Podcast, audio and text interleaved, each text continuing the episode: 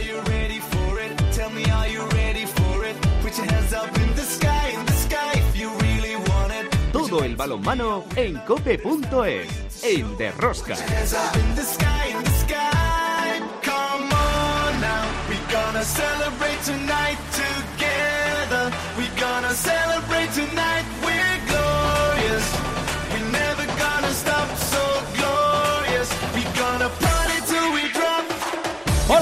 Ya estamos aquí otra semana más con todos vosotros. ¿Qué tal estáis todos? Amantes del balonmano, seguidores de Rosca. Se disputó la decimonovena jornada de la Liga Sobal. El Barcelona sigue con paso firme en el liderato y cada día mejor en su juego. Por las plazas de Europa siguen en la lucha Vidasoa, Granollers, Logroño y Ademar de León. Por abajo los tres de siempre, Cangas de Morrazo sin fin y Puerto Sagunto. En las competiciones europeas masculinas, Champions League, el Barcelona recibió en el Palau Blaugrana al Oporto, ganando con autoridad. Esta semana, el jueves, partidazo, Magdeburgo-Barcelona, el conjunto Blaugrana con un pie dentro de los cuartos de final.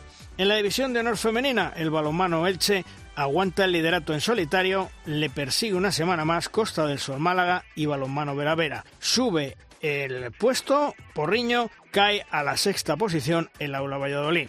Por abajo, la derrota de Rocasa Gran Canaria en casa ante Guardés, que suma dos puntos de oro, le mete en puestos casi casi de playdown. Faltan seis puntos para terminar esta fase y todavía muchas cosas en juego.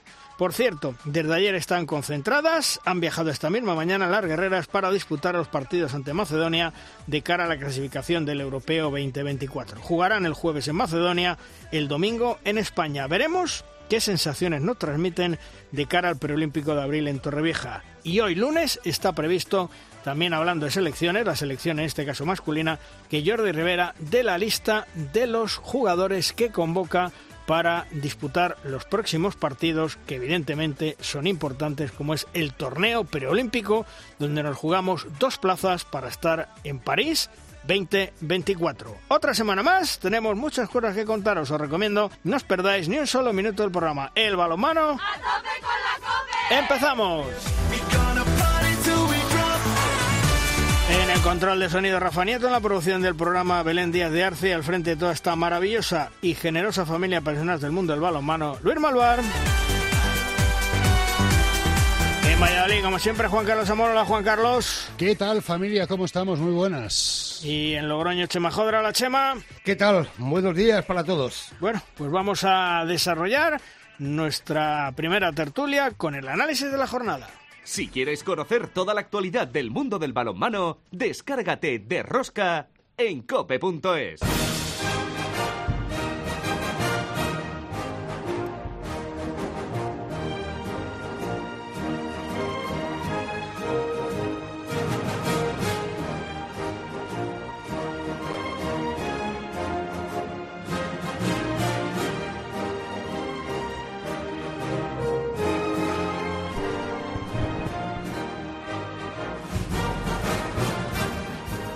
Hoy en nuestra primera tertulia para abordar lo que es la actualidad de la Liga Sobal y de todo lo que se pueda plantear en el mundo del balonmano, pues contamos con dos grandes entrenadores y dos grandes amigos, como siempre, con Falo Méndez y con Alberto Suárez. Hola Falo, ¿qué tal? Muy buenas. Muy buenas, Luis. Encantado de estar con vosotros.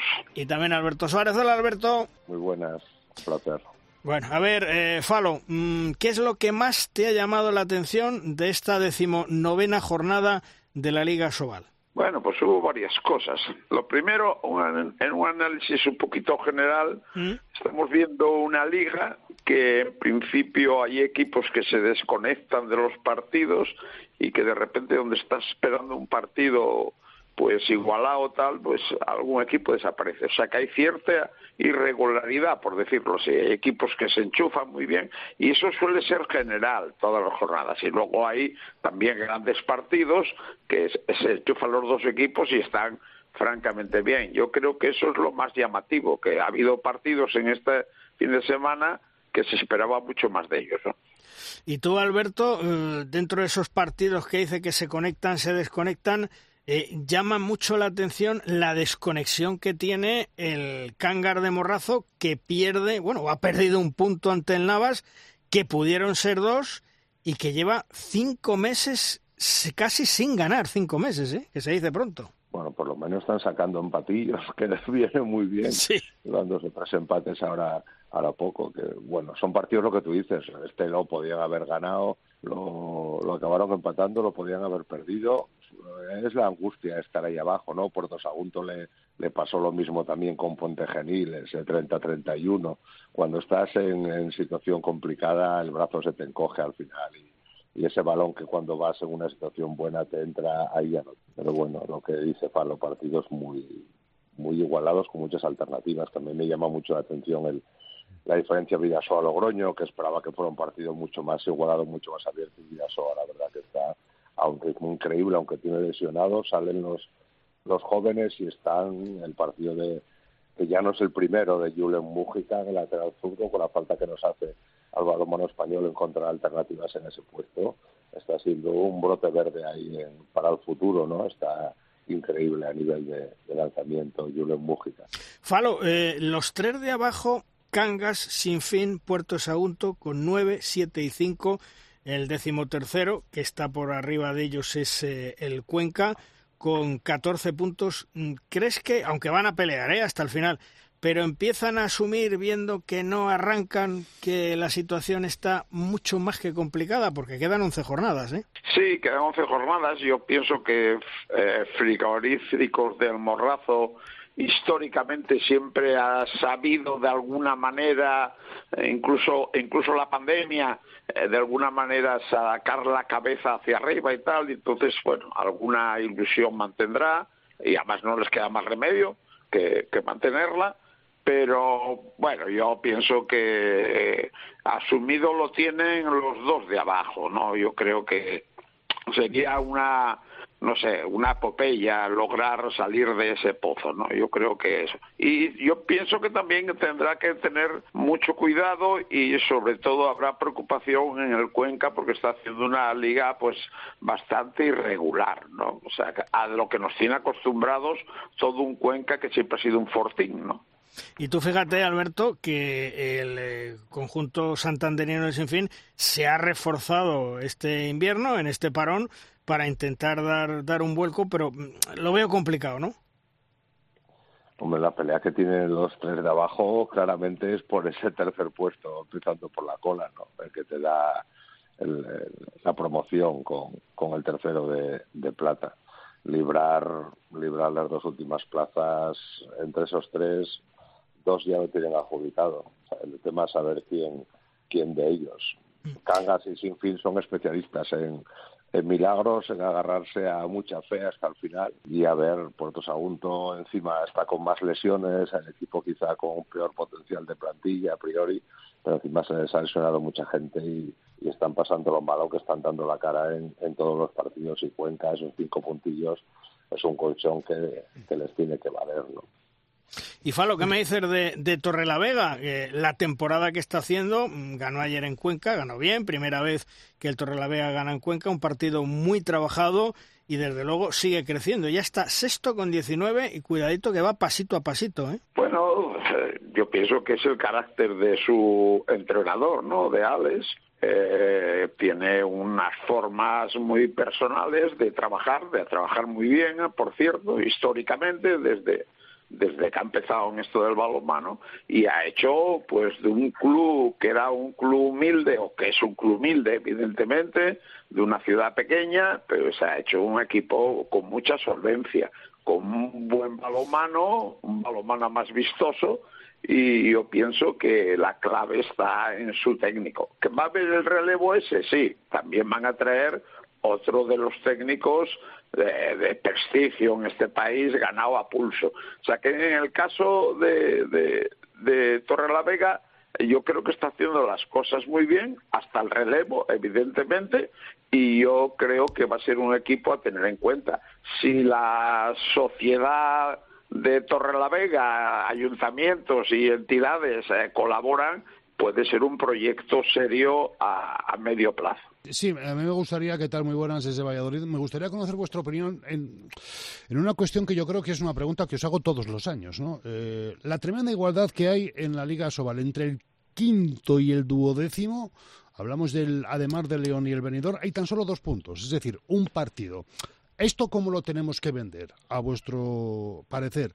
¿Como una liga igualada y emocionante o como un mm, preocupante incremento de la mediocridad? Hombre, yo creo que hay que positivar la situación. No creo que sea mediocre, creo que es la realidad que tenemos la falta de dineros y de poder traer otra serie de fichajes. Eh, fichamos jugadores de segunda de segunda posición o división, como queramos, pero también le estamos sacando rendimiento, porque yo creo que la madurez de nuestro balonmano y de nuestros entrenadores es lo suficientemente seria como para mantener eso, ¿no? Quiero decir que no hay dinero, no hay dinero, pero hay jóvenes promesas saliendo y emigrando todos los años. Esto es una realidad, entonces yo creo que hay que positivar como algo, algo bueno, ¿no? ¿Y tú, Falo? Digo, perdón, ¿y tú, Alberto? Sí, hay que agarrarse a algo, ¿no? Nuestra liga ya no es la más fuerte, la más fuerte como era como era hace unos unos años. Esa es la realidad. Dentro de eso hay que sacar cosas positivas. Eh, sobre todo lo que decía Falo, el, incremento de jugadores jóvenes que antes pasaban por etapas intermedias en División de Oro Plata o en Primera Nacional incluso, ahora no hay etapas intermedias, ahora ya pasan directamente a jugar en Liga Sobal y jugar minutos, lo cual tenemos que pensar que a la larga va a ser bueno para nuestro balonmano, ¿no? Luego, extranjeros de realce, ya no llegamos a ellos, no nos da el bolso para, para ficharles. Ya llegan aventuras de medio pelo que en algún caso salen bien o gente que ya vuelve de vuelta de, de su etapa deportiva. Los países que nos dieron también jugadores en Sudamérica, Brasil, el mercado de Argentina, ya los tenemos muy esquilmados, incluso ya nos saltan a España y ya pasan directamente a otras ligas. Con lo cual, el brote verde es, eh, disfrutar de la calidad de nuestros técnicos y el balonmano que plantea, de la ilusión de los clubes y, ver a mucha gente joven jugando minutos como otro momento sería imposible en una liga que quitando esos que ganan siempre, pues el resto es una liga súper igualada, lo que decís ahora, dos puntos del quinto al doce dos mm. puntos de hacer un temporadón, quedando quinto de la liga, incluso a lo mejor poder meterte en Europa con, con mucha suerte, a quedar al 12, que es estar un poco para arriba de los que están sufriendo, ¿no? Esa, esa es la parte que tenemos que aprovechar. El resto no está lo deportivo. Y yo quiero ir un pasito más allá. Habláis de extranjeros de segundo nivel, los que puede importar España. Eh, Valladolid, que es mi caso, eh, se ha alejado un poquito del mercado sudamericano aunque hay jugadores brasileños, pero eh, ha sondeado el mercado portugués y el mercado italiano, con Dantino y con Afonso Lima. Eh, ¿Son dos mercados emergentes en los que el caladero de jugadores puede acabar siendo beneficioso para España desde vuestro punto de vista? Hombre, yo del, portugués... Nada, venga, Alberto, adelante, Alberto. No, no, usted que es mayor, por favor. Muchas gracias, ya por la tarde te lo recuerdo. Que, quiero decirte que yo a mí el marcado portugués me gusta mucho. O sea, Portugal ha dado un salto de calidad y, de cantidad tremendo. Paulo ha hecho un trabajo estupendo. Yo recuerdo cuando hace, pues bueno, aproximadamente 20 años íbamos a jugar a Portugal y te lo llevabas todo de calle, tal y cual, han dado un salto de calidad en el trabajo, en formación de entrenadores. Y yo pienso que algo ha tenido que ver también la proximidad del balomano español. Yo pienso que Portugal tiene un equipo nacional que es una maravilla verlo jugar y sacando unos jugadores tremendamente de calidad. Y a mí me parece que el, por lo menos el portugués está muy bien. Y luego los otros, pues bueno, ya me crean alguna más duda, por ejemplo el italiano y todo eso, yo pienso que todavía les queda mucho por, por caminar. ¿no? A ver, Alberto, ahora sí, por edad te toca. Sí no vio más. que, a ver, Portugal ha crecido un montón. Si ya están cerca de poder hacer un petardazo en cualquier campeonato de Europa o campeonato del mundo. Tiene un equipazo. Todavía siguen en ese día que, que se apaga la luz en Portugal y joden todos los campeonatos porque hay un día que parece que, que desconectan completamente, pero tienen un nivelazo. Un nivelazo. Y aparte que también es un mercado que tampoco olvidemos a los jugadores top de Portugal no llegamos ya ni locos. ¿eh? Es más, Portugal se nos lleva jugadores españoles para allá de buen nivel. Llegamos a, un perfil de un poco de eso, de, arriesgar y de, acertar, ¿no? En Italia, pues bueno, nos están produciendo buenos extremos. Estamos fichando extremos jovencitos en la Liga Española y están resultando bastante bien. Lo que es ya gente alta, primeras líneas y tal, está costando un poco, un poco más. Pero sí, hay que mirar lo que hay, a donde podemos llegar, ¿no? A donde todavía somos nuestros euros son competitivos. En otros mercados es, muy complicado. Pero sí, estoy de acuerdo en que pueden ser. Ahora mismo son dos sitios donde donde mirar, aunque tenido que Portugal ya mirando, eliminando los equipos de arriba, que suelen ser casi todos ligados a equipos de fútbol, con lo cual tienen mucho potencial económico y estructuras de club muy importantes. El Barcelona, hablando de otro tema, esta semana tiene el partidazo, digamos, de, de su grupo ante el Magdeburgo y en Magdeburgo juega el jueves un Barcelona que sinceramente yo creo que a muchos esta temporada nos está sorprendiendo. Con las marchas de Fábregas, de Sindre, la lesión de Macu, bueno, pues eh, generaba dudas, pero la verdad es que están fuertes, fuertes, fuertes y veremos a ver qué pasa el próximo jueves eh, en Magdeburgo, en Alemania, porque el Barcelona quiere meterse en cuartos de final cuanto antes y tener la clasificación resuelta. ¿Cómo ves ese partido, Falo? Bueno, interesantísimo, lo primero. En segundo lugar, siempre hay que confiar en el gen competitivo que tiene el Barcelona. Yo creo que no lo tiene ningún otro equipo. Probablemente el más parecido sea el propio Badenburgo. Eh, pero el Barcelona tiene un gen competitivo que es, no sé, de quitarse el sombrero. Tanto cuando estuvo Pasqui como tal, históricamente. Bueno, quiero decir, eh, quiero decirte que un Barcelona que da gusto verlo jugar, verlo competir. Eh, esto es que había dudas por descontado. Ha tenido lesiones graves, pero descontado. Pero el ADN del Barcelona, yo pienso que es algo que no tienen el resto de los equipos europeos. Quito incluso hasta el Vespren, o sea, no tienen ese gen, aunque el Vespren este año también está muy fuerte. No obstante, va a ser un partidazo que hay que estar ahí eh, con el cubatilla preparado para disfrutarlo. no, con el café no, no con el cubatilla directamente, que ya no son horas, son horas de cubatilla. Yo, que yo no bebo, pero bueno, por, por decirlo así. Bueno, yo, con, la con, la tónica. acompañado con unas patatitas y unas cositas para pasar un buen rato, ¿no? Exactamente, exactamente. bueno, y Alberto, ¿tú cómo lo ves? Yo lo veo asustado por pensar a Falo como el cubatilla, pero aparte de de ese, momento sí es verdad. Yo tenía muchas dudas el Barça luego del europeo que volvían muchos de sus jugadores cojos y, muy sobrecargados, ¿no? La verdad que, que, que, nada, que siguen, siguen arriba.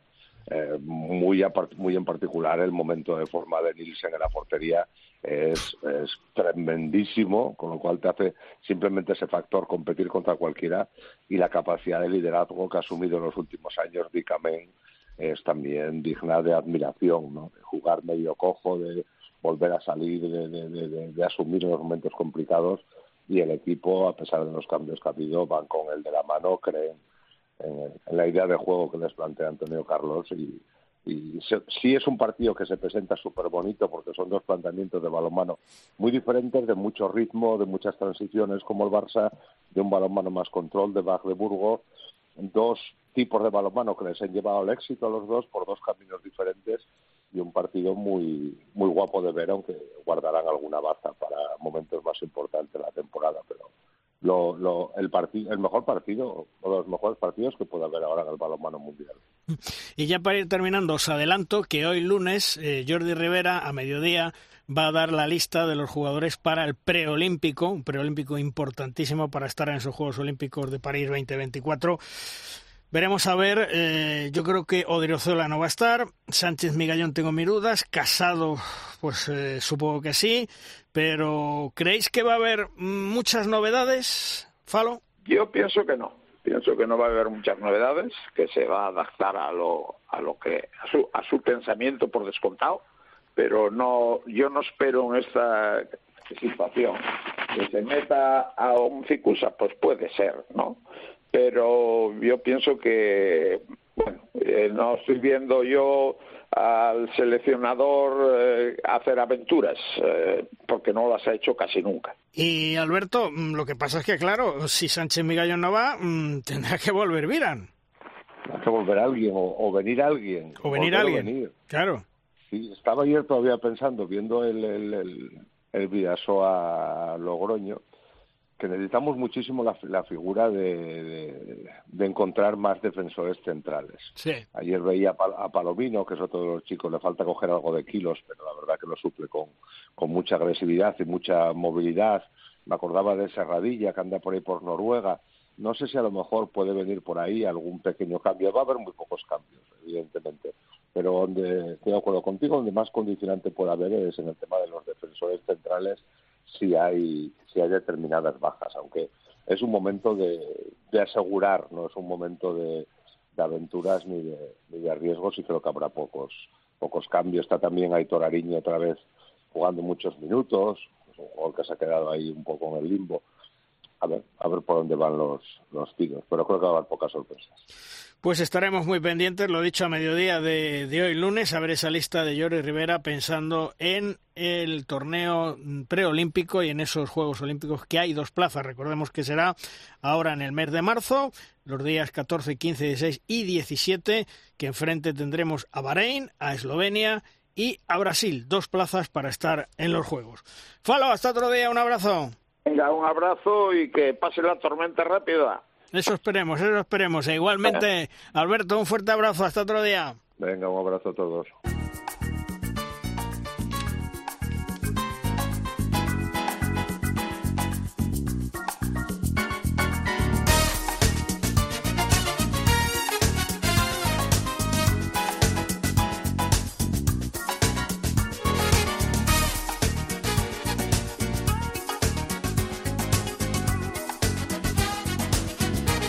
División de honor femenina, recordemos decimonovena jornada ya con estos resultados. Oviedo 19, Betionac 34, Granoller 22, Porriño 28, Rocasa Gran Canaria 27, Mecale Atlético Guardes 28, Elda Prestigio 19, Costa del Sol Málaga 24, Veravera 37, Gijón 21 y Aula de Valladolid 27, Elche 32. Y es el momento en derrosca de nuestra firma invitada. Esta semana la firma nos llega de la mano de uno de los entrenadores más astutos que tiene el balonmano español, Víctor García Pillo, sabedor de todo lo que se cuece en el 40 por 20 como jugador y entrenador ha vivido muchas situaciones que le dan una gran experiencia. Hola Pillo, ¿qué tal? Muy buenas. Hola, buenos días, Bueno. Luis, buenos días a todos. Bueno, Pillo, ¿de qué nos vas a hablar esta semana? A ver. Pues vamos a hablar de la imperiosa, en mi opinión, necesidad mm, de ayudar a los árbitros en la difícil labor que tienen encomendada en, en nuestro deporte, ¿no? Venga, pues vamos allá, Pillo. Bueno, y como decía, esa ayuda debe llegar con la posibilidad de utilizar herramientas tecnológicas que le permitan tomar decisiones correctas sobre acciones que van a tener influencia directa en el resultado final del partido. Un árbitro no deja de ser un juez y como tal juez debe impartir justicia con el objetivo de que cada una de sus decisiones sea ajustada a las normas. El problema se plantea cuando algunas decisiones y algunas acciones de juego, sobre todo en los segundos finales de los partidos, presentan dudas sobre la decisión a tomar y por su trascendencia pueden resultar gravemente perjudiciales para uno de los equipos, influyendo de manera decisiva en el resultado del partido.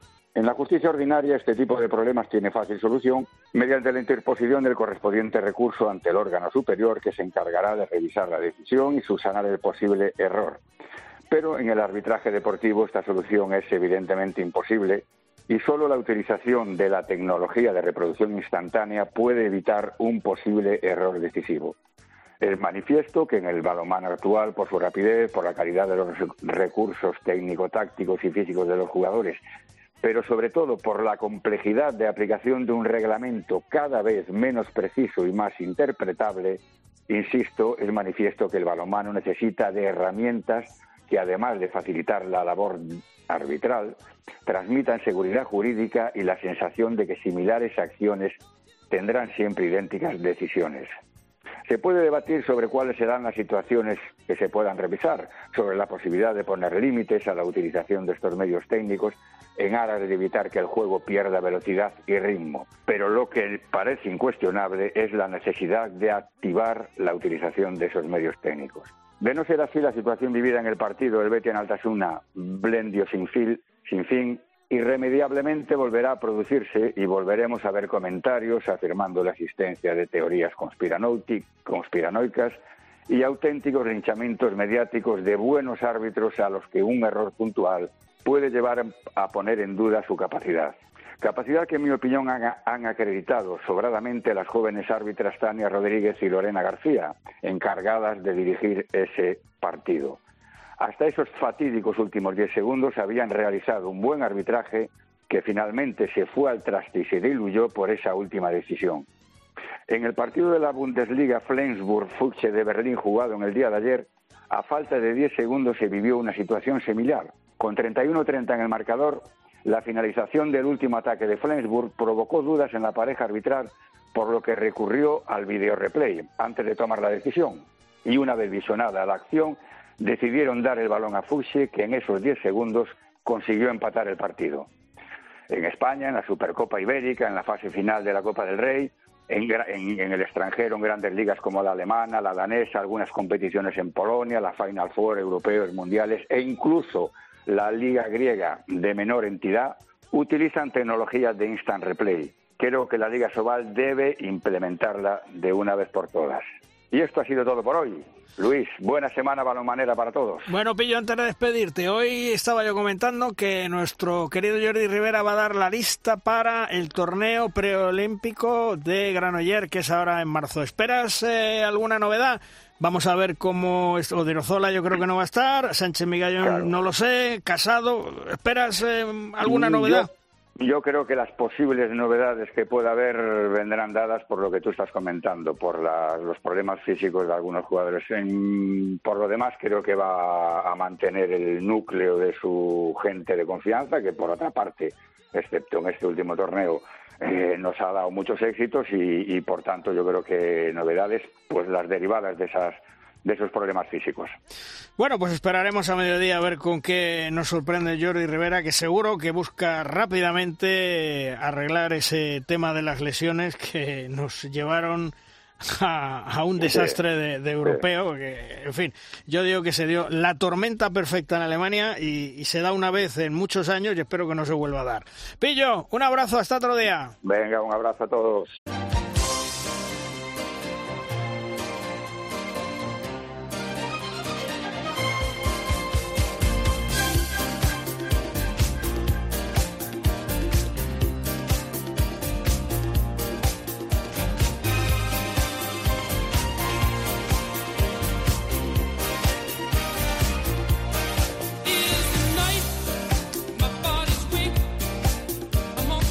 Una de las noticias más destacadas de la presente temporada de la Liga Sobal ha sido el cambio de banquillos entre Torrelavega y Vidasoa de cara a la próxima campaña. Alex Mozo a Irún, Jacobo Cuétara a Torrelavega. Alex Mozo llevaba seis años en el Torrelavega con una trayectoria muy exitosa. Su trayectoria es ascendente, Alcobendas, Torrelavega, ahora Vidasoa.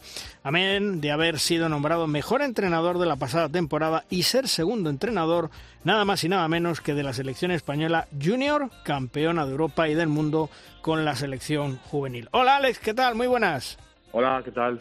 Bueno, oye, satisfecho con la temporada del Torre la Vega, ¿no? Sí, la verdad que, bueno, además me, pilláis en un buen día que, que venimos de ganar en Cuenca, partido muy duro. Y bueno, pues dentro de la igualdad que, estáis viendo un poco que la Liga Asobal tiene esta temporada, que estamos muchos equipos ahí en, en muy pocos puntos, pues bueno, nosotros estamos ahí en disposición de poder de poder pelear por quedar arriba como la temporada pasada e intentar mejorar la, la clasificación que tuvimos, que siempre es el objetivo para, para mí. Sí, porque fíjate, eh, sexto, mm, sexta posición para Torrelavega, 19 puntos, pero pasito a pasito ahí vais eh, subiendo y, creciendo en la, en la clasificación, ¿eh? Sí, además hemos pasado el Tourmalet, digamos, entre comillas, que es el, el, tramo de calendario que te toca jugar seguido contra Vidasoa y Barça, y haciendo dos muy buenos partidos además, pero bueno, sin poder puntuar. Y ahora, bueno, pues tenemos otra parte muy, dura con, con el partido que jugamos en Cuenca ahora la semana que viene en Valladolid y luego Logroño en casa, que eso nos va a marcar un poco dónde vamos a estar. Ya sacamos el de Cuenca, vamos a ver si podemos hacer lo mismo en Valladolid y a ver, a ver hasta dónde podemos llegar. Sí, porque esos dos partidos, Valladolid y Logroño, pueden dar un empujón importante para crecer, pues casi casi hasta la cuarta plaza. Claro, ese es el, ese es el objetivo, porque Logroño la semana que viene juega contra el Barça y Valladolid es un rival directo ahora para nosotros. Bueno, dependería un poco también de lo que haga de Mar, pero, pero bueno, hay que ir un poco paso a paso, pero con la ilusión de que es lo que dices, al final estamos ahí cerca de la cuarta plaza, que sería para, para nosotros un sueño. Y bueno, vamos a intentar seguir como estamos haciendo hasta ahora, yendo partido a partido despacio y, pensando solo en, lo siguiente, pero, pero bueno, eh, siempre el objetivo y el sueño está ahí. Oye, Alex, eh, la próxima temporada te vas a, a Irún, al. ¿Dejar el Torre la Vega ha sido una decisión muy dura? Sí, sí, ha sido duro. Eh, es era una decisión que yo tenía tomada antes de tener ninguna oferta, porque bueno, son muchos años y ya es un desgaste muy grande. Además, hay que hacer una, digamos, una renovación de la plantilla porque llevan muchos años también y bueno, yo no estaba tampoco muy dispuesto a hacerla yo porque son jugadores que hemos vivido muchas cosas juntos y bueno, prefería eh, no tener que pasar por eso y bueno, luego en, en esa, digamos que era algo meditado, no decidido y en esas llegó llegó Vidasoa y claro, a Vidasoa no es imposible decirle que no a un club tan grande, entonces bueno, pues entre unas cosas y otras, yo creo que mi etapa en Torre la Vega ha sido muy buena y he dado todo lo que tenía y, y bueno, tanto el club como yo nos, nos merecemos crecer y, y, cambiar. Pero reconóceme una cosa, mm, ¿cuántas noches has estado sin dormir para tomar esta decisión? Oh, yo en noviembre y diciembre he dormido muy mal, te lo reconozco, porque cuando estás en un sitio que es tu casa, que, que quieres mucho a la gente que hay aquí, que tienes que mover a tu familia, pues yo tengo ya también dos hijos y otro en camino, mm. eh, pues es, son muchas cosas y, y es difícil tomar una decisión así, pero bueno, yo creo que para tanto para el club como para mí es una buena es una buena decisión el club porque también yo creo que necesita otro tipo de trabajo ya después de seis años conmigo y yo porque bueno necesito también crecer un poco más y, y probar un poco lo que es también eh, entrar a un equipo que va a competir en Europa yo creo que es algo bueno para los dos, aunque ha sido duro también para el club, obviamente, y para mí, porque llevamos muchos años juntos y, y además muchos años muy buenos. Mandaste una carta a la afición del Vega muy sincera. ¿Cómo ha reaccionado la afición del Vega? Me imagino que bien, ¿no? Muy bien, la verdad que eh, ellos siempre me han apoyado. Eh. Ha habido momentos malos también, como todos los equipos que, bueno, no sacan resultados y, y las cosas no van tan bien y siempre me han ayudado y me han apoyado y ahora la reacción que han tenido es de agradecimiento por todos estos años, de apoyo y, la verdad que yo estoy encantado. Es, es una afición top de la liga y, y siempre, pues yo siempre lo voy a llevar en el corazón porque me han tratado como, como a alguien de aquí. Además, eh, Alex, tanto el club como la afición tienen que entender que, que, tienes que afrontar un reto deportivo, que eres joven y que tienes que buscar más altura. Sí, ellos lo han, lo han entendido muy fácilmente. ¿eh? O sea, tanto el club como, como los aficionados entienden que, que las, la vida son ciclos al fin y al cabo, porque no es solo el deporte, sino, bueno, cualquiera en sus, en sus trabajos o en sus quehaceres también, pues tienes la ambición un poco de, de buscar otras cosas y, y que al final los, los, los ciclos se agotan en, en todos los sitios. Nosotros hemos dado aquí muchísimo de lo que teníamos, eh, igual que algunos jugadores que se puedan ir la temporada que viene. Hemos llevado al equipo a Sobal y lo hemos asentado encima en la parte alta. Y bueno, pues ahora tiene que venir otro y, que siga el trabajo, lo mejore y, los demás buscar otras otros retos. Es, es la ley de la, de la vida. Eh, cuando tuviste ese partido Vidasoa Torrelavega, eh, o has llegado a hablar o has llegado a intercambiar eh, opinión de, ese intercambio de banquillos con Jacobo Cuétara o, no, no, lo habéis comentado entre ambos. Sí, sí, sí. Yo con Jacobo me llevo bien. Eh, hablamos siempre que tenemos un partido entre, entre nosotros, hablamos mucho y lo comentamos. Además, creo que bueno para los dos es bueno porque él aquí va a estar muy bien, porque aquí a los entrenadores se les trata muy bien y sé que él va a estar muy bien aquí. Y él me decía lo mismo, que allí tanto la afición como la gente del club y todo nos van a tratar muy bien y, que hoy vamos a estar muy a gusto los dos. Entonces, bueno, yo creo que todo el mundo estamos contentos y salimos ganando y creo que, que todo va a ir bien. Al final sí que es cierto que hubo unos meses convulsos y que hubo bueno, pues eh, situaciones ahí difíciles, pero yo creo que todo se ha solucionado y que al final, ya te digo, va a ser algo bueno para todos. Y en ese partido entre Torrelavega y Vidasoa, mm, ¿tuviste sensaciones raras o, como siempre, sin ningún problema? Un poco raras de, antes de empezar, un poco raras antes de empezar porque al final pues hombre, no hay que ocultar que es algo no que, que no se había visto mucho en, en, en los últimos años, un intercambio de entrenadores y enfrentarte a los que van a ser tus jugadores. Pero la verdad que en cuanto pitó el árbitro ya estuvimos centrados al 100% en, en ganar y de hecho creo que merecimos bastante más en ese partido, pero pero bueno, sí que es cierto que la previa fue un poco más, bueno, eh, diferente que otros sitios, pero ya te digo, no nos afectó en nada para, para el rendimiento luego en el, dentro del partido. Recordemos que no te vas tú solo, que te llevas a tus actuales ayudantes, ¿verdad? Sí, para mí eso, eso también es una muestra de lo que quiere Vidasoa.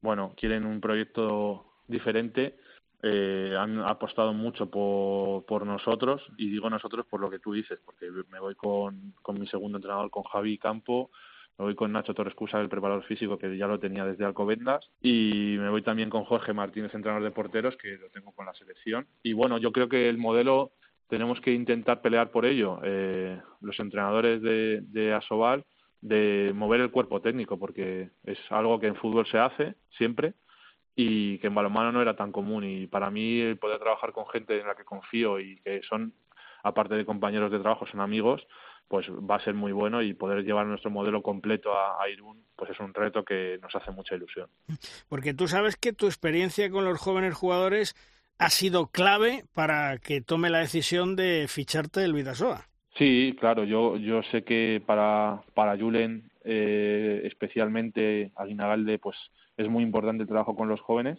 De hecho, nosotros cuando hablamos, eh, siempre hablamos de la gente joven, de cómo eh, hacer que salgan más jugadores, de cómo potenciar todavía más a los jóvenes que tienen allí. Y bueno, muchos de esos jugadores, prácticamente todos los he tenido con la selección, tanto juvenil como junior. Y bueno, creo que una de mis, uno de mis valores pues es ese, ¿no? El poder trabajar bien con los jóvenes. Aquí en Torrelavega hemos sacado muchos jóvenes también adelante y creo que es, algo, es un valor que seguro que, que ellos han, han tenido en cuenta a la hora de, de elegirme, seguro, entre tantos entrenadores que han podido llevar a un club como Irún, que, que sería un sueño para cualquier entrenador. Porque el Vidasoa la verdad es que quiere evolucionar en muchos aspectos. Eh, para vosotros es un reto porque vais a trabajar también con las categorías inferiores, como comentas. Sí, sí, sí, es, es la idea de un proyecto global en el que, bueno, pues podamos generar eh, ese trabajo que también hemos hecho aquí, que se va a empezar a, a dar sus frutos aquí en Torrelavega, llegando jugadores al primer equipo de, del club. Eso en, en Irún lo tienen ya avanzado, están llegando muchos jugadores, pero bueno, es darle también una vuelta a la base a ver cómo podemos mejorarla, el tener controlado un poco el mercado de jugadores, tanto españoles como europeos, eh, por mi trabajo con la selección. Bueno, son muchos aspectos que, que es un proyecto global, no es solo el primer equipo, sino que es un proyecto de club en el que vamos a trabajar todos juntos, eh, tanto el cuerpo técnico como la dirección deportiva como la directiva, pues por, por seguir haciendo al, al todavía más grande si podemos y, y seguir evolucionando al club o uno de los clubes más históricos de la liga.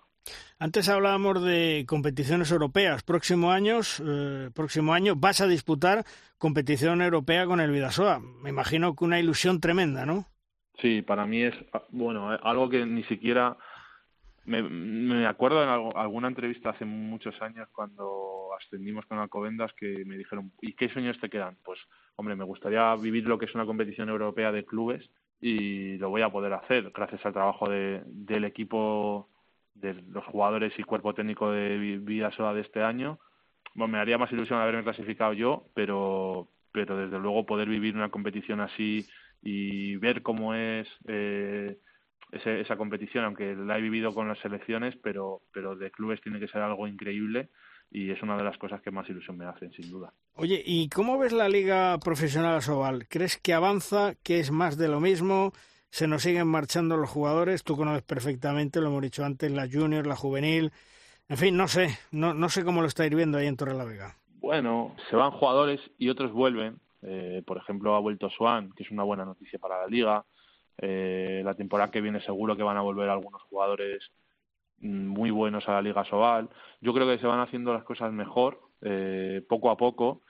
Es verdad que, bueno, pues yo creo que el, el retorno que tienen los clubes económicos de momento pues no es tan rentable pero que yo pienso, yo soy optimista, prefiero ser optimista que pesimista y pensar que esto poco a poco nos lleve a ser una liga mejor, a poder retener a los jugadores que jóvenes que, que, vamos generando todos los clubes y que y que suelen salir buscando pues mejores ofertas económicas sobre todo yo creo que la liga va, va a mejorar al fin y al cabo eh, no se puede pasar de 0 al 10 en, en, en un año es cierto que hay cosas pues todavía que pues algunas cosas que puedes entender más o menos y eso sería para otro debate pero yo creo que la intención por lo menos está ahí y que yo prefiero ser optimista que, que pesimista y pensar que vamos a ir a más, seguro. Oye, eh, los hispanos están en construcción, como le gusta decir a Jordi Rivera. Tú tienes, bueno, pues línea directa con Jordi.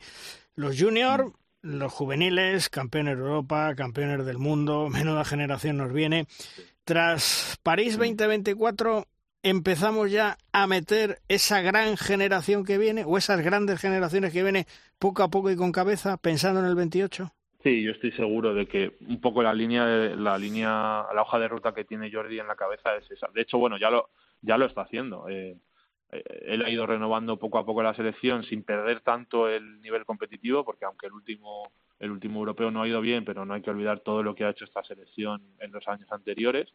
Y bueno, ya han ido entrando Jan Gurri, los Cicusa, eh, seguro que van a entrar más jugadores de estas generaciones y lo que hay que tener, yo, yo creo, es paciencia, eh, como han tenido otras, otras selecciones. Al final, eh, por ejemplo, hay selecciones como Alemania o como, no sé, otra, otros equipos, Portugal, que están haciendo un cambio generacional y ahora eh, no han tenido resultados, pero los jugadores van cogiendo experiencias, ¿no? Y yo creo que eh, Jordi la inteligencia que está teniendo es hacerlo con más eh, cabeza y no perder tanto lo competitivo, pero al final si metes tres o cuatro jugadores jóvenes tienen que adaptarse a, a lo que es una competición internacional de élite y al final su rendimiento pues se va a ver un poco afectado, es normal.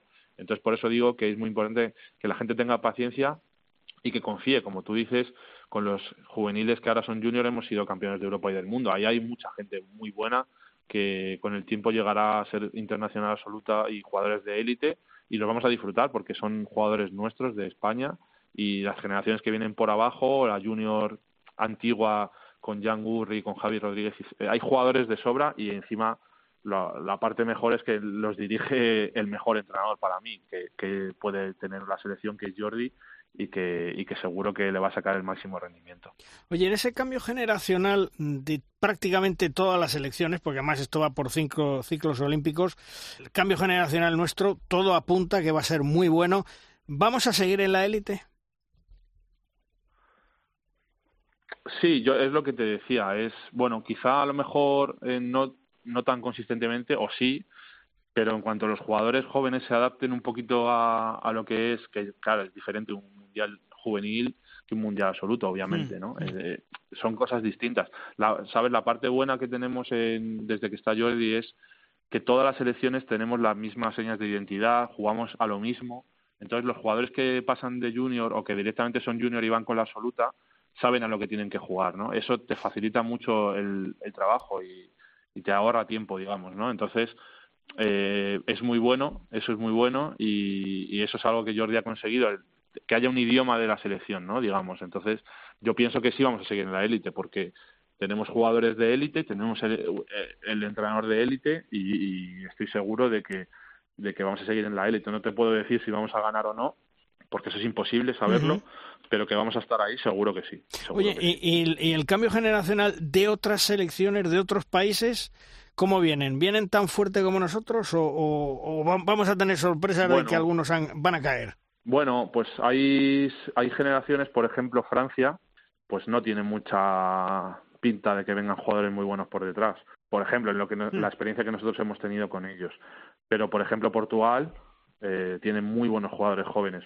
Entonces puede que Portugal se meta en ese grupo de selecciones de élite que ya está casi ahí. Pues ese es un equipo. Alemania pues siempre tiene muy buenas generaciones en, en base, tanto Alemania como, como Dinamarca pues van a seguir sacando jugadores buenos porque por la experiencia que nosotros hemos tenido contra esas selecciones, aunque les hemos ganado, tenían gente muy buena eh, tanto antropométricamente como en el juego y sé que son equipos que van a seguir recibiendo jugadores jóvenes y van a seguir en la élite pero por ejemplo sí es sorprendente el tema de Francia, que, que no está sacando nada de buenos resultados. Y para bien es sorprendente Portugal, que, que está sacando al revés. Muchos jugadores jóvenes muy ¿Y los suecos? un poco más irregulares, pero siempre son competitivos también. Nosotros la final juvenil la jugamos contra ellos, la, la ganamos contra ellos, pero luego, sin embargo, en el Mundial quedaron fuera de la main round. O sea, que son un poco irregulares, pero sí que tienen gente buena. O sea, al final los países escandinavos sacan jugadores, eh, pero si tengo que destacar selecciones en base, digamos, que, es, que lo hagan muy bien, son Alemania, Portugal y este Dinamarca, y ¿no? Dinamarca, Dinamarca, sí, sí, Dinamarca saca mucho. Eh, hablando otra vez del, del Torrelavega, Copa del Rey, me imagino que estar en la final a cuatro mm, sería el objetivo de este año, aparte de estar lo más arriba posible, y sería, bueno, poner la guinda al pastel de Alex Moza en Torrelavega, ¿no? Sí, el año pasado jugamos la primera fase final de Copa, que fue aquí en Santander. La verdad que para nosotros fue una experiencia muy buena, aunque nos tocó el Barça, pero bueno, oye, la- ya debutamos en la fase final, que fue, fue muy bonito. Y luego, pues eh, este año el objetivo es dar otro salto. Entonces, primero jugarla y segundo intentar pasar la primera la primera fase. Así que ese es otro de los objetivos que tenemos marcados. Pues Alex, mucha suerte en la Copa del Rey, mucha suerte en la Liga y como siempre, gracias por atendernos, un fuerte abrazo. Gracias a vosotros. Un Hasta luego.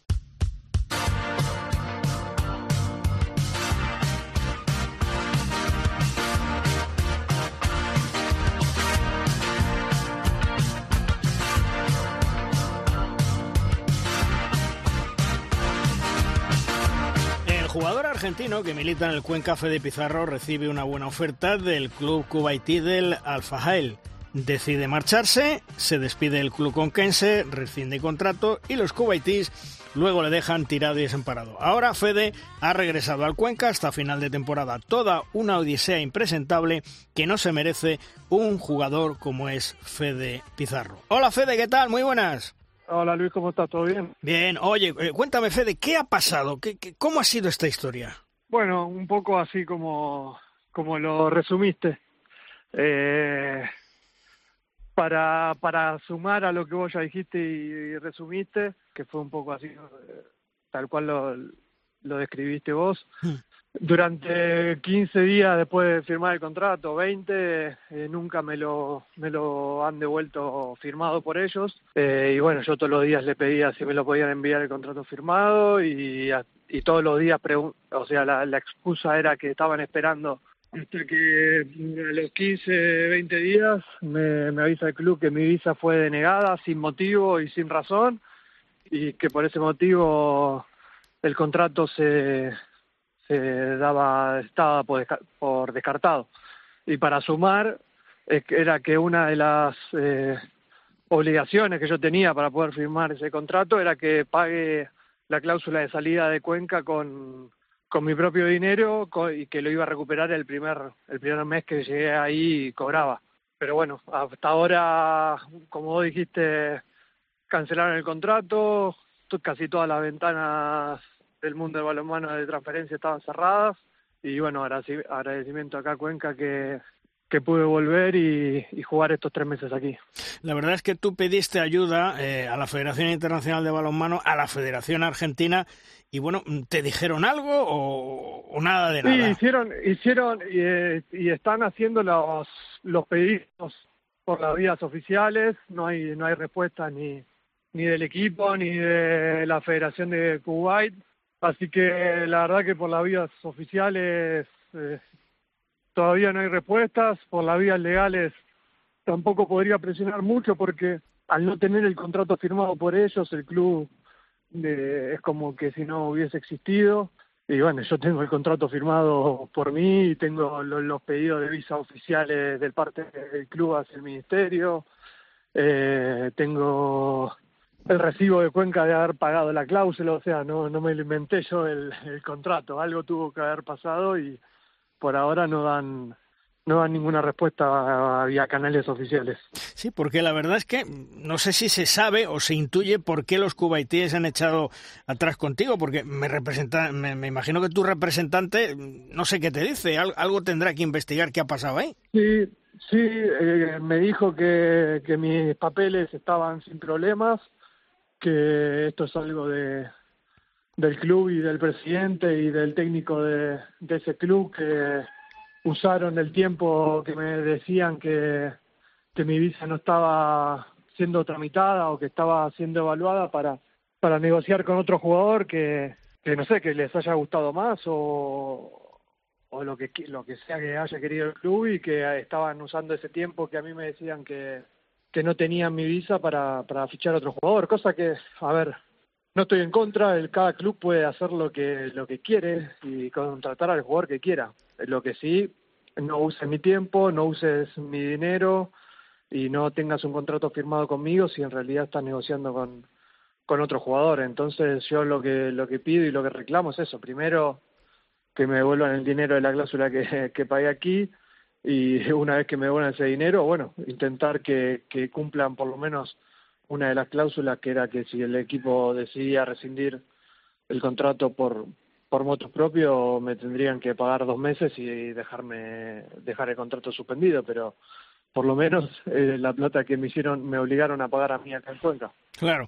Oye, lo que sí está claro es que eh, en estos países del Oriente Medio mm, pagarán muy bien, pero se está al capricho de un jeque, de una persona, los contratos Sí, son sí, efímeros, y, y todo esto en función de los resultados, porque lo vemos también no solamente con vosotros los jugadores, sino con entrenadores también. Sí, sí, es un poco así, eh, pero bueno, cuando uno decide poner rumbo a esos mercados también tiene el conocimiento de esto. Eh, yo lo que yo era mi primera vez eh, lidiando con esta persona, creo que no caí en un club profesional, es un club muy amateur que, que tiene un presidente que hace lo que quiere y, y no da explicaciones a nadie y bueno, eh, tuve la mala suerte de eso. También creo que hay clubes que funcionan bien, pero este claramente era un desastre. Mm. Oye, al final sigues en Cuenca tras llegar a un acuerdo con el club hasta final de temporada y contento y, y satisfecho, bueno, pues porque eh, el comportamiento del Cuenca contigo ha sido fantástico, ¿no? Sí, sí, contento. Esta es mi casa. Lidio antes de irme me lo, me lo dijo, Isidoro también. Qué mejor que estar acá, por lo menos hasta, hasta fin de temporada y, y estar bien y en forma para los próximos Juegos Olímpicos. Oye, ¿y, y, y qué me dices, hablando un poco del tema deportivo, qué me dices de la temporada del Cuenca? Este año estáis muy regulares, ¿no? Es una temporada muy muy pareja. Eh, la verdad que la Liga Sobal está muy pareja entre casi todos los equipos, sacando Barcelona y creo que Villazo Irún, que esta temporada tiene, tiene un tremendo equipo y, juegan bárbaro. Creo que todo el resto está muy parejo, los partidos se deciden por, por detalles y creo que esta temporada no, no supimos tener ni la cabeza, ni la templanza, ni la madurez para que esos detalles eh, jueguen a favor nuestro, como sí lo tuvimos la temporada pasada. Oye, Fede, lo que es una pena es que eh, jugadores españoles eh, con proyección, los jovencitos, y que, bueno, algunos han estado ahí con vosotros en el Cuenca, se tengan que marchar eh, fuera de la Liga Sobal, ¿no? Y es una, una realidad también. Eh, hoy, si bien el, el estilo de juego, el nivel del balonmano español es, es increíble, a mí me encanta. La Liga Sobal es súper apasionante, súper competitiva. Eh, es verdad que a nivel económico no puede competir contra quizás otras ligas. Quizás no que no se juega tan bien al balonmano, pero que sí económicamente son mucho más competitivas y, y cualquier joya del handball español que, que lo ven con proyección, que lo ven con esa cabeza que tiene el jugador español para jugar a, a este deporte, obviamente lo tratan de, de captar rápido y, y obviamente con, con mejores contratos. Entonces, eh, los chicos, y los no tan chicos también, deciden, deciden migrar a otras ligas en las que quizás se juega hasta un poco peor, pero que a nivel económico eh, los ayuda mucho. Y tu gran ilusión, Fede, eh, Juegos Olímpicos para ir 2024, ¿verdad? Sí, sí, sí. Serían mis cuartos Juegos Olímpicos, que para mí sería una locura y, y un cierre de, de oro para, para mi carrera en la selección argentina. Obviamente al, al balonmano seguiré jugando, espero por, por varios años más, eh, pero sí, eh, ojalá que podamos hacer algo grande y, y, competitivo ahí en París. Y ya para ir terminando, Fede, eh, de cara a la próxima temporada, ¿qué? Mm, ¿Tienes, eh, se está bueno, moviendo tengo, de algo? sí, ¿O qué? sí, no, sí, sí, tengo, tengo ofertas de, de clubes de acá de, de Asobal, también tengo ofertas de afuera, así que bueno, las las iré las iré evaluando, calculo estas estas próximas semanas para bueno, ya ya ir planificando mi futuro y, el de mi familia las próximas temporadas. Pues Fede, que pases página rápido de esta mala experiencia, que allí en París ojalá nos veamos y por supuesto mucha suerte lo que resta de temporada y todo lo mejor en la próxima campaña que, que elijas bien el club donde vayas, ¿eh? Bueno, muchas gracias. Te mando un abrazo grande. Igualmente, un fuerte abrazo. Hasta luego. hasta, hasta luego.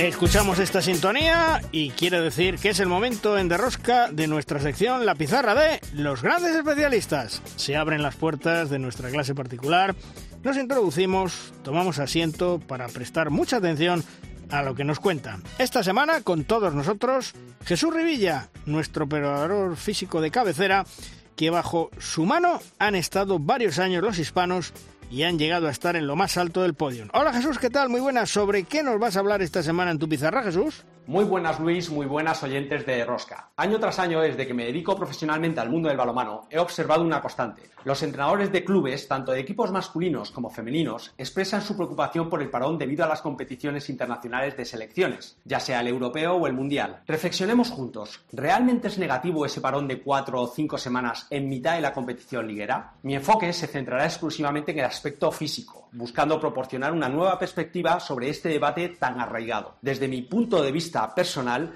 este periodo transitorio que parte en dos la competición liguera ofrece oportunidades únicas para equipos que tienen a su disposición a la mayoría de sus plantillas. La primera ventaja es que nos brinda la posibilidad de enfocarnos en entrenar y potenciar las cualidades físicas, aspecto que se torna complicado cuando el calendario exige ganar partido tras partido cada fin de semana. Este periodo puede ser clave para la construcción de deportistas cada vez más completos. La segunda ventaja es que permite equilibrar la preparación, a menudo excesivamente específica y que predomina durante la competición. Este tiempo puede dedicarse a un entrenamiento más general y holístico. Este periodo, por tanto, es fantástico para entrenar fuerza con cargas altas, perfeccionar movimientos generales como correr, sprintar, cambiar de dirección o ganar movilidad. La tercera ventaja es que es una oportunidad de oro para trabajar las descompensaciones, porque el balonmano, queridos oyentes, conlleva desequilibrios significativos. Este periodo nos va a posibilitar un enfoque en compensación y reequilibrio físico. Eso sí, para maximizar estas ventajas es crucial que tanto jugadores como entrenadores crean en el valor de este periodo. La motivación de los deportistas de equipo, que a menudo depende de la inminencia de la competición, puede ser nuestro talón de Aquiles y por eso recomiendo hablar constantemente con nuestras plantillas sobre la importancia de este periodo del año. El entrenamiento físico comienza entrenando con palabras. Como punto final, un recordatorio. Los grandes jugadores se construyen lejos de las competiciones, se perfeccionan en la proximidad de la competencia y se forjan en el calor del juego. Un gran saludo Luis y un gran abrazo a todos los oyentes de Derrosca.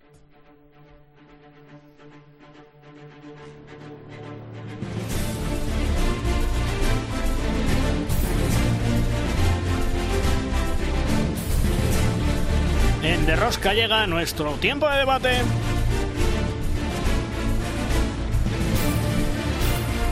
Es nuestra tabla redonda. Una tabla redonda en el cual hablamos hoy de balonmano femenino, muchos temas que tratar y como siempre con Vicente Soler, director de Deporte 100%. Hola Vicente, ¿qué tal? Muy buenas. Muy buenas Luis, hola a todos. Y nuestra entrenadora de cabecera, Reyes Carrere. Hola Reyes, ¿qué tal? Muy buenas. Hola, muy bien. ¿Qué tal vosotros? Bien. Bueno, Vicente, eh, ¿por dónde empezamos? ¿Empezamos por la división de honor femenina? ¿Por, ¿Por arriba, por abajo, recta final, seis puntos? Bueno, cuéntame. Bueno, yo creo que la élite está muy interesante, la verdad. Cuando faltan, como tú dices, seis puntos en juego, tres partidos para que concluya la liga regular y tenemos tres equipos en un solo punto de diferencia, yo creo que en cuanto a emoción y escenario no se puede pedir mucho más.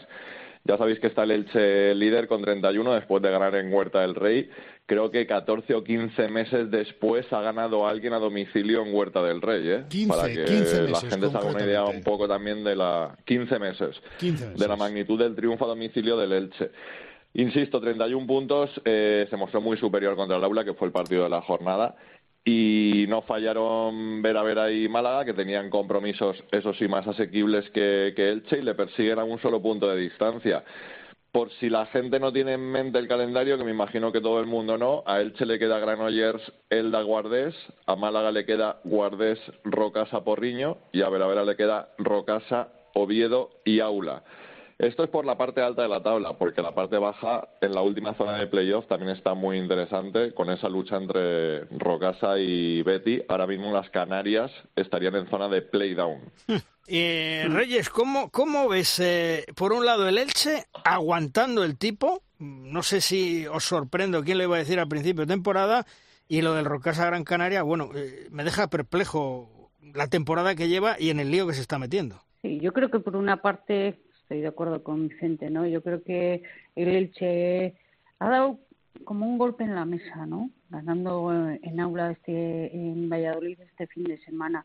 No obstante, ya veníamos diciendo que el Elche, eh, bajo mi punto de vista, es el equipo que más en forma está.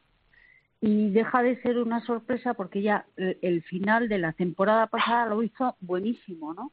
Y entonces lo que está demostrando es que es un equipo estable en el juego, es un equipo fiable, está siendo muy constante y no se deja, digamos, eh, en estos momentos yo creo que tiene la madurez, madurez suficiente como que no le está temblando el pulso verse de cabeza y además, digamos, con todo lo que rodea a un equipo a estas alturas de temporada, no solamente el leche, estamos eh, hablando de fichaje, que si va, que si viene, se mantiene, se mantiene fiable en el tiempo. Y yo creo que esto es muy importante. El Elche, a estas alturas, yo creo que ya no es una sorpresa, yo creo que es el, el, equipo, para mí, el que tiene más posibilidades de ganar eh, la liga regular y está muy potente. Y con respecto a, a, la parte baja de la tabla, yo creo que el Rocasa es, bueno, está haciendo un poco la goma, ¿no? Después del inicio que tuvo tan pues bueno, tan malo y, el peor inicio en, en, muchísimos años, un equipo como el Rocas además, pues que aspira a estar ahí en el grupo de cabeza, lo vimos abajo, luego se recuperó y ahora está en esa, en esa, en esa pugna directa con el Betionac eh, para ver quién, quién, quién, bueno, pues cae al, al play down, ¿no? Yo creo que eh, el haber perdido este fin de semana para el Rocasa, eh, desde luego son, han sido dos puntos de oro, pero todavía queda, queda partido, como se suele decir, ¿no? No obstante, eh, el que tengamos que mirar hacia arriba a ver eh, quién va a ganar, eh, quién, quién va a estar en cabeza, y tengamos que mirar también hacia abajo eh, quién cae o quién, quién se, se cae a la play down, yo creo que para la competición y para los que nos gusta el balonmano y, y, y bueno, la incertidumbre del resultado es muy importante, es interesante esto. Oye Vicente, el, el fichaje de Carlos Herrera como nuevo técnico para la temporada que viene del Rocasa mmm, va a ser importante, conoce ya la casa, creo recordar, y, y, desde luego hay que cambiar muchas cosas, ¿eh? Bueno, a ver, es verdad que Rocasa lleva un cierto tiempo de inestabilidad con cambios en el banquillo, pero yo creo que ya lo hemos hablado aquí alguna vez. Hay que recordar que Rocasa ha hecho nueve cambios este verano y ha pasado de tener una plantilla con jugadoras muy consagradas y experimentadas como Mangué, Jacobsen o Christensen, entre otras, pero bueno, también Pizzo, por ejemplo, a tener una plantilla plagada de gente joven y lo que es un hándicap mayor bajo mi punto de vista, gente que no conocía nuestra liga eh, porque son extranjeras o porque no conocían esa categoría en concreto porque son juveniles o jugadoras junior. Todo esto, ya digo, sin una continuidad, sin una estabilidad en el banquillo, es muy difícil que al final funcione bien. Yo creo que es un acierto, ya veremos cómo sale, creo que es un acierto la incorporación de Carlos Herrera, porque es un hombre de la casa que conoce bastante bien el club, digamos, y bastante bien a Antonio Moreno, que es algo relevante, como le explico en la entrevista de, de Deporte 100%, y hay que ver. Yo sinceramente creo que Rocasa no peligra, aunque caiga playdown, no peligra su permanencia en División de Honor. Hay que recordar que Rocasa, si cae a playdown, va a arrancar el playdown mínimo con 10 puntos, parece ser, mínimo con 8 o 10 puntos es decir, es muy difícil que descienda y hay que decir que Almudena va a estar para los playdown o los playoffs, independientemente de, de dónde juegue el equipo insular. Almudena es una garantía de éxito y es una lateral zurda muy, muy, muy veterana y con mucho nivel. Y el año que viene yo pienso sinceramente que, que Rocasa estará mejor que este año, aunque también es cierto que no es muy difícil mejorar la temporada actual. ¿Y tú también, Reyes, crees como Vicente que aunque caigan al play-down no van a tener eh, problemas para mantener la categoría Rocasa? Mm, Claro, pero esto lo vemos desde fuera. Cuando tú estás dentro, lo que no quieres es caer al play-down por si acaso, por si acaso eh, pasa algo. Entonces, eh, la diferencia entre estar en un puesto o en otro es que es, es que es muchísimo. Te da la tranquilidad o te pone muchísimo más en tensión. Creo que el Rocasa es un, eh, este año ha iniciado un proyecto nuevo y a los proyectos hay que darles paciencia y tiempo. Estas dos cosas yo creo que es muy importante. Tener claro a medio y a largo plazo qué es lo que quieres hacer porque si no la, la urgencia de la inmediatez, de unos resultados inmediatos, de, de sin, sin tener eh, una perspectiva a medio plazo, es que eso aprieta a cualquiera, ¿no? Y creo que, que además Rocasa siempre es, siempre es un, un campo especial, especial, porque tiene su- sus características propias y a eso hay que adaptarse y, y creo que no es nada fácil, ¿no? Entonces tiene un- es un club con muchísima personalidad que ha iniciado, insisto, un proyecto nuevo. Entonces, ah, claro que, que no que no va a tener eh, problemas en el playdown, pues pu- pu- puede ser.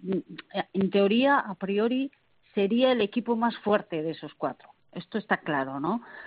Pero claro, no quieres estar ahí, no quieres estar ahí, no quieres estar, quieres escapar de, de esa situación. Entonces, pues bueno, ve- veremos. Yo yo creo que tienen la experiencia, pueden tener la experiencia como club, que también es- es muy importante como club, la experiencia y la paciencia eh, suficiente como para mantener un poco la calma y decir, bueno, lo importante ahora es jugar, no lo que ha pasado antes, sino jugar, jugar y dedicarte al juego en, en, en tiempo presente prácticamente, porque como mires un poquito para atrás, te entra la inseguridad. Entonces, en ese sentido, a mí no me gustaría que desde luego mm, eh, es un equipo al un club al que le tengo muchísimo cariño porque es, uno de los tradicionales no pero creo que tienen que mantener un poquito la perspectiva eh, de, de qué es en estos momentos el equipo y luego que también hay mucha competencia y, y, bueno el resto de equipos también juegan no y meterse a- consiguieron a lo largo de la liga salir un poco de esa espiral de perder partidos y ahora pues bueno a falta de tres partidos yo creo que tienen que mantener en la medida de lo posible y siempre he dicho desde fuera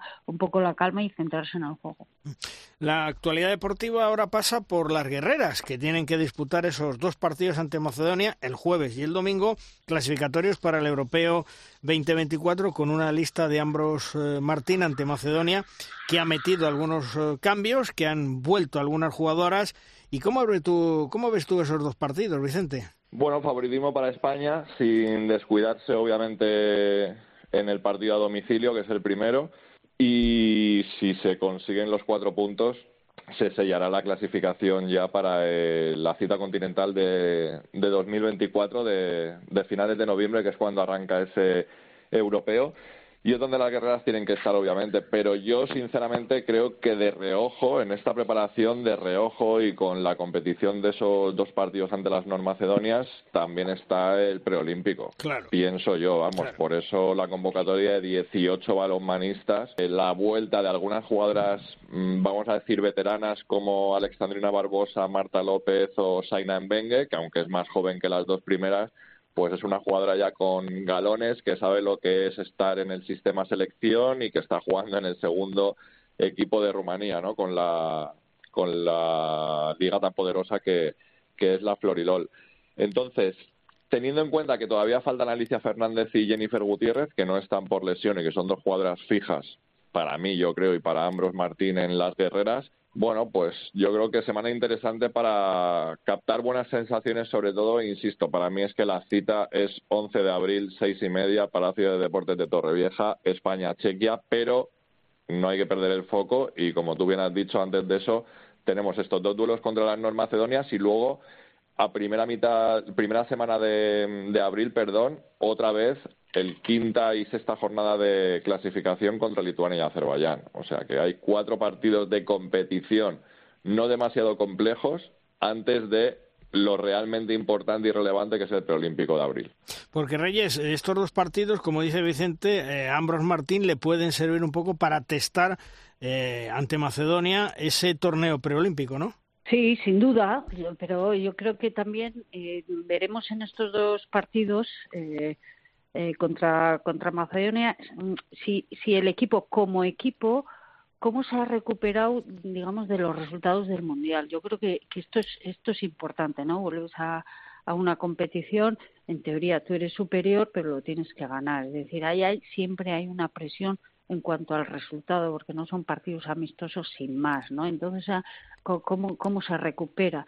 Yo creo que, que Ambros eh, habrá tomado buenísima nota de, de lo que sucedió en, la competición oficial anterior y en ese sentido, bueno, yo creo que la incorporación de jugadoras veteranas le va a dar un poquito más de empaque al equipo que en algún momento creo que necesitó esa, esa, esa veteranía para sujetar estos momentos de crisis que siempre hay en, en, los partidos, ¿no? Y que España en algún momento, pues tuvo momentos de crisis, pero no, subo, no supo eh, remontar. Yo creo que es, mm, son todo lo que queda el calendario eh, próximo para la selección española es muy muy importante porque siempre define luego en el futuro qué es lo que va a ser, ¿no? Eh, en, en, los siguientes campeonatos. Por lo tanto, en juego hay muchísimo.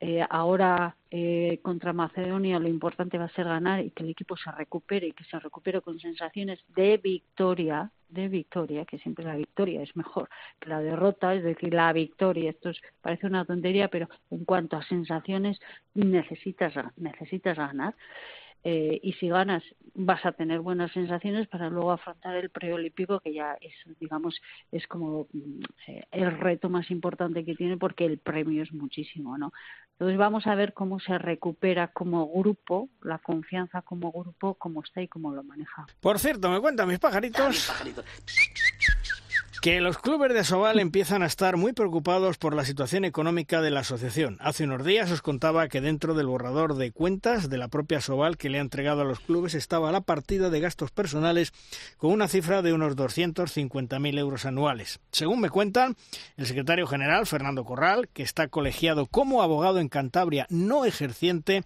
cobra, parece ser, con factura cerca de los 4.500 euros al mes un gasto al que se le tiene que sumar que él no puede llevar los juicios que tenga Sobal y se le tiene que encargar a un bufete externo. Es decir, Fernando Corral, como secretario general de Sobal, cobra más dinero que el 95% de los jugadores que disputan la Sobal, salvo los del Fútbol Club Barcelona. También me cuentan que el presidente de Asobal, Servando Revuelta Hijo, parece ser que cobra unos 2.600 euros al mes y eso que empezó cobrando 1.000 euros al mes, lo que supone un sueldo superior al que cobran los jugadores de su antiguo club, el Sinfín, de manera oficial. Recordemos que la empresa Plenitude, que da nombre a la Liga Sobal, parece ser que llegó al balonmano por una tercera entidad que la proporcionó y, y no por una gestión directa de esos directivos. Y la semana pasada también el presidente de Asobal, Servando Revuelta Hijo, se entrevistó en la sede del Consejo Superior de Deportes con el secretario de Estado para el Deporte, José Manuel Rodríguez Uribes, para dar continuidad al trabajo de crecimiento y expansión de la élite del balonmano masculino español de clubes. Me imagino que, entre otras cosas, habrán hablado de todos los líos que tienen internamente en Asobal, con expedientes abiertos y, por supuesto, de ese convenio de coordinación con la Federación Española de Balonmano que Asobal viene dilatando en el tiempo desde hace muchos meses y que no firma. Insisto, en lo que me informaron hace unas semanas, cada vez hay más clubes dentro de la asociación que dicen que estarían mejor en manos de la Federación Española de Balonmano que con la propia Asobal. Siguiendo con el tema del balonmano femenino, no quiero olvidarme porque creo que ha hecho una gran temporada en Europa el Costa del Sol Málaga en esa European League, Vicente. Sí, claro que sí. Balance de tres victorias, tres derrotas en un equipo, en un grupo difícil con rumanas, húngaras y noruegas. Al final se han quedado fuera por el último partido. Les ha faltado una victoria a las andaluzas para conseguir lo que hubiese sido una gesta, ¿no? Porque es la primera vez en la historia que participan en esta competición en la fase de grupos y es obvio que, bueno, al final hay un factor de cosas, de presupuesto, de tablas, de, bueno, de nombres también de jugadoras y, y de otros asuntos que complican mucho que la primera vez que tú llegues a una competición puedas conseguir bueno lo que está más o menos eh, predestinado para otros equipos no de, mayor enjundia. Pero pienso que es una experiencia brutal las jugadoras así lo reconocen además eh, no lo cambian por nada. Y lo más importante en el plano colectivo para con el balonmano español es que han sumado buenos puntos en el ranking de la EHF que falta nos hacen esta competición, la verdad. Así que espero que el año que viene haya, en vez de uno, dos equipos en la fase de grupos de la European League. Y el otro día le preguntábamos en el debate a Imanol Álvarez y Suso Gallardo, que son entrenadores de Veravera y Málaga, si estarían dispuestos a solicitar la invitación para disputar la Champions el año que viene. Y bueno, Imanol decía que económicamente no lo veía factible y Suso dijo algo así como que ellos lo que no se ganaban en la cancha no lo solicitaban en los despachos, más o menos. Así que, bueno, pocas opciones en cuanto a la intención de los dos clubes mm, más adecuados para solicitar esa invitación, pero creo que todavía no, no, no va a ser el momento de la Champions, aunque yo creo que habría que probar, ¿eh? Yo intentaría ya pedir invitación de Champions Estamos viendo que el año pasado el Banning Moss checo hizo cero puntos de 28 posibles en la fase de grupos y que este año el Lubin polaco ha hecho cero puntos de 28 posibles en la fase de grupos. Sinceramente, creo que Málaga y Veravera no lo harían peor. De todos modos, de todos modos, Reyes, yo creo que tenemos que estar muy contentos con la evolución del balonmano femenino a nivel de clubes, porque ya no solamente, eh, digamos, que tenemos eh, dos clubes, tres clubes en la fase final, en cuartos, en semifinales y, y en la final de la European Cup, sino que ya empezamos eh, a meter baza, empezamos a meter ya a pie en la European League también. Eso significa una evolución, ¿eh? Bueno, yo creo que esto es, eh, yo creo que esto es básico, ¿no? Es básico que los que los clubes eh, eh, quieran estar y, hagan proyectos eh, factibles para estar en, eh, en esta competición, la máxima competición. ¿no? Yo creo que el Málaga, además de los grandes partidos que nos ha dado, lo que ha demostrado es que quiere estar ahí, ¿no? Y esto es muy importante. Incluso a Suso Gallardo en, en algunas declaraciones le oíamos decir, ¿no? Dice, bueno, para mí esto es una prioridad. O sea, esto es una prioridad pasar de ronda, ¿no? Y, y llegar a, a, a, lo máximo posible. Es decir, esa ambición eh, lo que proyecta es que tiene un entrenador que quiere eso, que tiene unos jugadores que quieren eso y que detrás tiene un proyecto como club que va a buscar los recursos económicos, de gestión, de organización, es decir, todo lo que rodea a, esos, esa gran competición necesarios para estar ahí. Yo creo que esto es muy importante porque esto es lo que va a tirar de un equipo. No, no, no tira de un equipo solamente que tú quieras o que la jugadora quiera estar ahí arriba, sino le tiene que acompañar la ciudad, le tiene que acompañar la liga, le tiene que acompañar las jugadoras, la organización, la estructura eh, profesional que tenga, es decir, todo, porque si no es un bluff, si no vas a ir un día, te van a pegar semejante sopapo que no vas a volver y además en el camino te has arruinado económicamente. Entonces, esto, eso es pan para, oye, hambre para mañana. Yo creo que es muy importante que se den pasos firmes, firmes hacia, hacia, hacia esa competición. Y, y, eso siempre va a sumar para el resto de competiciones, para la liga, para la copa, para la propia selección, para la experiencia de las jugadoras, para generar más adherencia del público hacia ese propio deporte que necesitamos, eh, que, que camine hacia la modernidad en, en, la organización, en estructuras, en todo eso, yo creo que esto es muy importante. Y en este sentido, el Málaga lo que lo que ha hecho ha sido, eh, de alguna manera, proyectar esto, porque los que estamos fuera de Málaga hemos hemos, hemos captado eso, ¿no? Hemos captado que el Málaga quiere. Por lo tanto, yo creo que este es eh, es, es, fundamental. Eh, eh, para mí siempre he dicho que los clubes tienen que intentar eh, competir en las máximas categorías como club, porque eso va a, a beneficiar eh, de una manera a veces directa, pero otras maneras indirecta al resto de la competición. Una gran noticia lo del Costa del Sol Málaga esta temporada y sobre todo de cara al futuro. Ahora habrá que estar pendiente esta semana de la selección española, de nuestras guerreras y, como decía Reyes, sobre todo la victoria, que eso da un aire distinto y una presunción anímica importante de cara, de cara al futuro. Sí, Juan Carlos.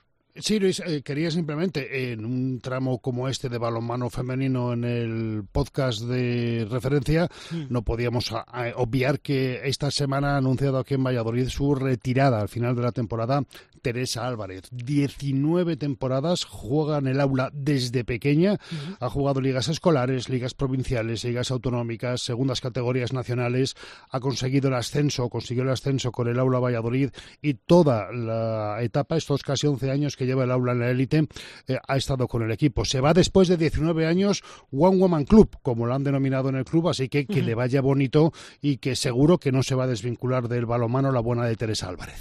Pues eso es lo importante, que, que gente que ha sido trascendente en los clubes, en el balonmano español, tanto masculino como femenino, que sigan vinculados porque les necesitamos. Vicente, un fuerte abrazo hasta otro día. Un fuerte abrazo a todos. Solamente decir una cosa, más de 300 partidos y casi 400 goles de Tere, que es obviamente representación clara del estilo de Caja Rural Aula y yo creo que casi medio escudo. Pues casi nada. Y también a Reyes, gracias por estar con nosotros. Un fuerte abrazo hasta otro día. Venga, hasta otro día. Gracias a vosotros. Vamos terminando programa, vamos terminando edición. ¿Con quién? Con el maestro, con Tomás Guas y sus 7 metros. ¡Lanza, Tomás! Malvarros Quitos vuelven las guerreras esta semana con los partidos de clasificación para el Europeo 2024. Ante Macedonia, dos días clave. Ambros Martín va a comenzar a preparar el preolímpico de abril, donde tendremos la oportunidad, jugando en Torrevieja, queridos, de lograr una de las dos plazas en juego para estar en París. Veremos qué imagen nos da la guerra en estos dos encuentros y si vuelve por la buena senda, para que seamos optimistas. Atentos y mucha suerte. Terminamos programa. Juan Carlos, hasta la semana que viene. Hasta la próxima, chicos. Chema, un abrazo hasta la semana que viene. Venga, gracias, un abrazo. Y por supuesto que sí, estaremos pendientes de las guerreras, de la lista de Jordi Rivera y todo lo que es actualidad en el mundo del balonmano. En siete días, próximo lunes, sabéis que tenéis una cita con nosotros. Os esperamos. Hasta luego, adiós.